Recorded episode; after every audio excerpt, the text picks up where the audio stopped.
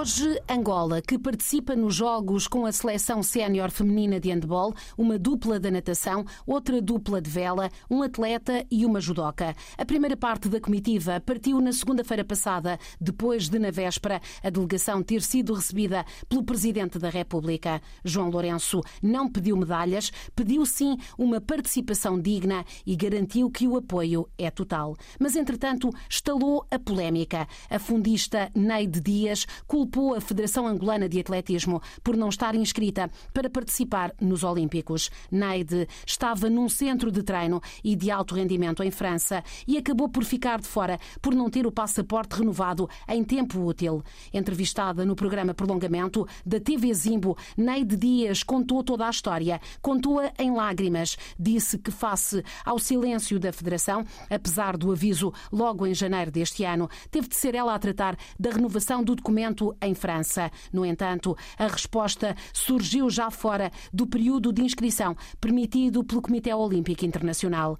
A recordista de Angola, nos 1.500, 3.000 e 10.000 metros que reside em Portugal, sente-se injustiçada e deixa o alerta para que situações idênticas não ocorram com nenhum outro atleta por, diz, falta de seriedade, como aconteceu no seu caso. O secretário-geral do Comitê Olímpico já veio dizer que o processo de seleção e inscrição dos concorrentes são da inteira responsabilidade das respectivas federações. Já o antigo fundista João Tiamba realça que não tem dúvidas de que se tratou de falta de comunicação e de profissionalismo por parte da direção da Federação. Netiamba, que é um dos desportistas angolanos com mais participações em Olímpicos, diz que se está na presença de um conjunto de problemas que se arrastam há muito tempo e lembra mesmo o episódio na edição de Londres 2012, em que o representante do boxe não competiu por falta de um treinador. Além dos Jogos Olímpicos, Angola estará também representada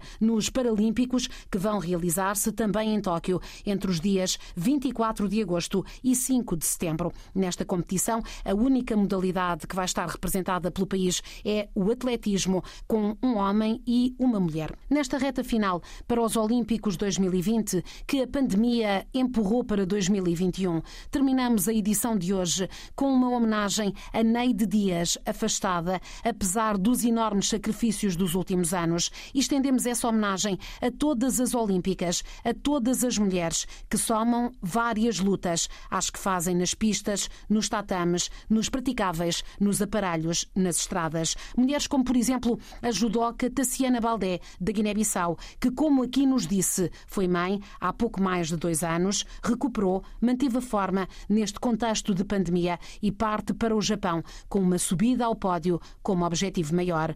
Para todas estas super mulheres e que nos perdoem os homens olímpicos, fica o tema da poderosa e talentosa Alicia Keys, Superwoman.